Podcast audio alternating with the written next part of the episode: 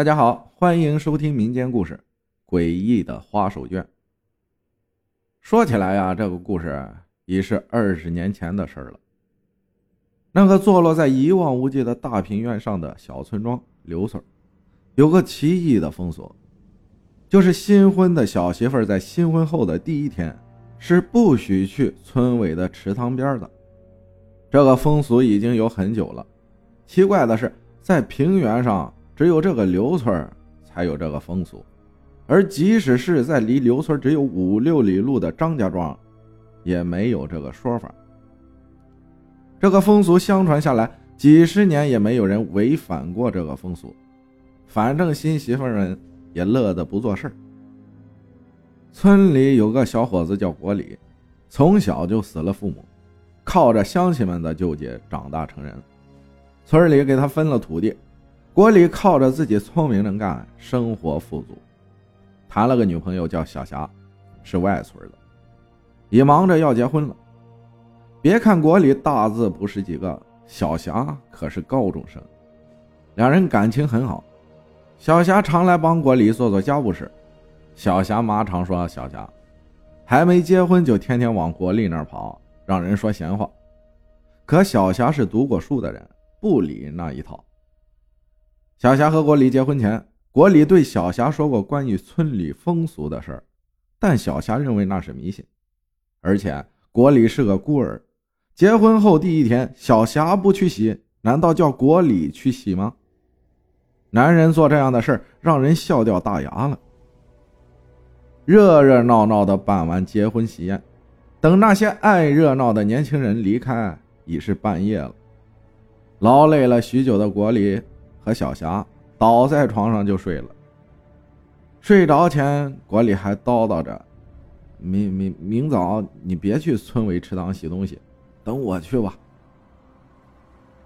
一早，小霞就醒了，醒来看见国里还在酣睡，想着为了操办结婚，国里忙坏了，所以他悄悄的起身到厨房里拿了半篮子山芋，摸了两个腌鸭蛋，一疙瘩腌咸菜。又拿上两人的脏衣服，一个人上村尾的池塘洗东西去了。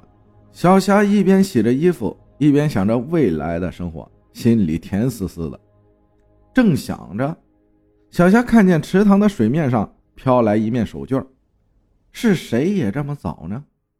一定是村里的嫂嫂或婶婶，应该打个招呼的。小霞抬起头来，四处看看池塘边。一个人也没有。再看看池塘里的小手绢，已飘到离小霞不远的地方了。手绢很精致，不是一般的布的，而是丝绸的。白色手绢上绣着粉红色的荷花和碧绿的荷叶，还有两只彩色的鸳鸯。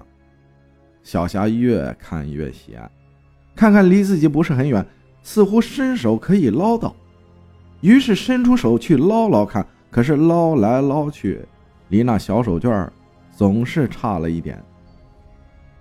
想想小霞就要放弃了，可是那面小手绢又向着小霞飘近了一点，也许这一下就可以捞到了。小霞看着那面精致的小手绢，实在是太喜欢了，于是又把身体向池塘边移了移，再次伸手去捞手绢。但还是差了一点点，只差一点点就可以了。小霞又将身体向池塘里移了一点，终于捞到了。小霞一把抓住手绢，正要向上拿起，忽然觉得脚下一滑，整个人向水里面掉下去了。国里一觉醒来，发现小霞已不在身边了。他想起小霞可能是去了村尾的池塘洗东西去了。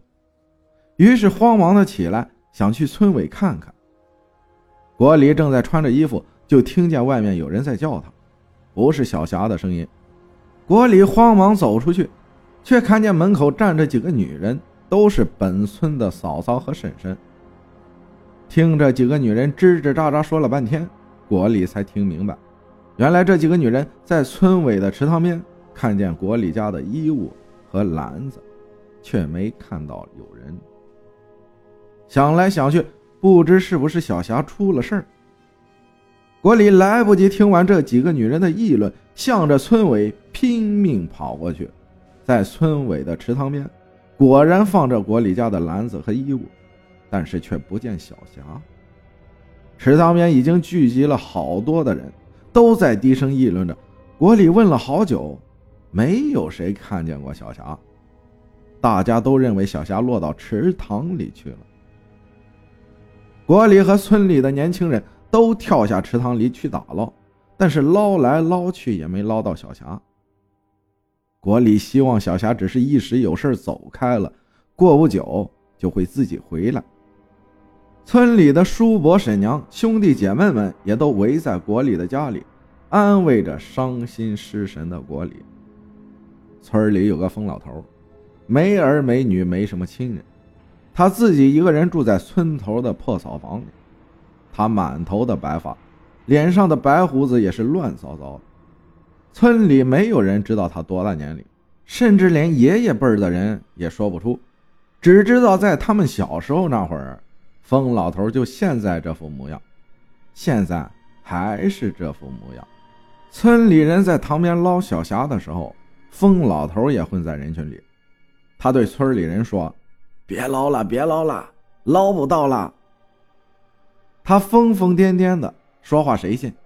何况大家都觉得他说话不吉利，不由分说就把他从塘边赶走了。这会儿，大家在国里家安慰国里。正开始慢慢散走了，却见疯老头一摇三摆的走来了。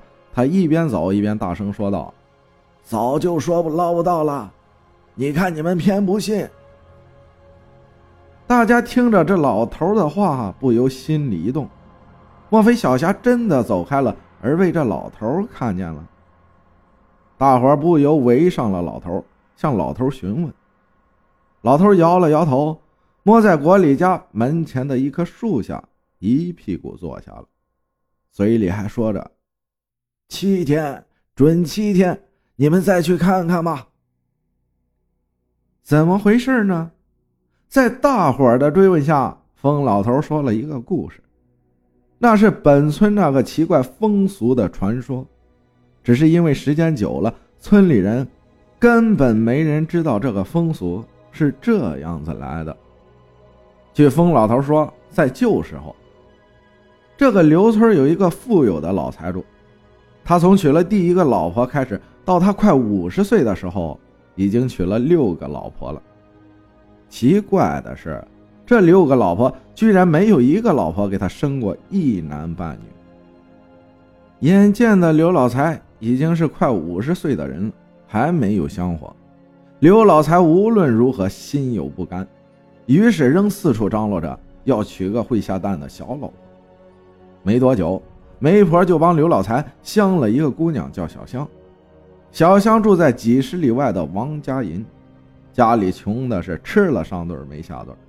哥哥也快三十了，仍单身一个，相了几个姑娘都没成，人家嫌他穷啊。小香虽然是家穷，人却生得白白净净的，利利爽爽。刘老财和媒婆偷着去看了小香，刘老财喜欢的直搓手，叫媒婆无论花多少钱都要说成。小香本来是有心上人的，叫她嫁给刘老财，她死也不肯。但是父母和哥哥贪图刘老财的钱财，逼着小香上了花轿。小香嫁入了刘老财家，刘老财的六个老婆都恨得要死。小香嫁过来后的第一天早上，天刚麻麻亮，六个老财婆就叫小香起来去村委的池塘洗衣服。小香实在是个有骨气的女孩子，她把刘老财家的衣服都扔在池塘里，然后她把盘起的头发放下，重新梳了个女孩的辫子，就这样闭眼往池塘里一跳，自己溺死在了池塘里。但自此以后，刘村里凡是有新嫁过来的小媳妇儿，只要在新婚后第一天去池塘里洗东西，都溺死在了小池塘里。最奇怪的是，凡是在池塘里溺死的新媳妇儿，尸体无论如何也捞不到的。但是在溺死的第七天，尸体就会自己浮上来，而浮上来的尸体不肿不变样，活像是活着的时候一样。最怪的是，浮上来的尸体手中总是拿着一面手绢，挺贵重的丝绸，白色的手绢上绣着绿的荷叶、红的荷花，还有两只彩色的小鸳鸯。自此以后，村里便有了这个风俗。村里人都说是溺死在池塘里的小香找伴专找那些一嫁来就要去小池塘边干活的受气女人。大家听疯老头说完，都不由得觉得有点冷，因为现在谁都认为这是真的。不，在这广阔的平原上，只有这一个小村子有这样的风俗，别的村子就没有。而且，再把媳妇当成家里劳力的农村，不让新媳妇下堂洗东西，也真说不过去。大家没话说，都默默的走了，谁也没有去向国里说起这个传说。第七天，毛根婶子一早去池塘边洗衣服，刚到那里，他就看见池塘里小霞的尸体了。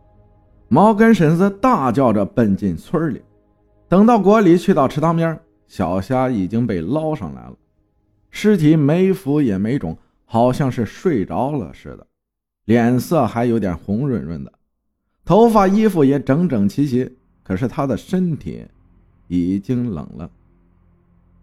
国里看见小霞的右手紧紧地握着，用手掰开来一看，小霞手里抓着一面手绢，丝绸的，白色的底上绣着粉红色荷花。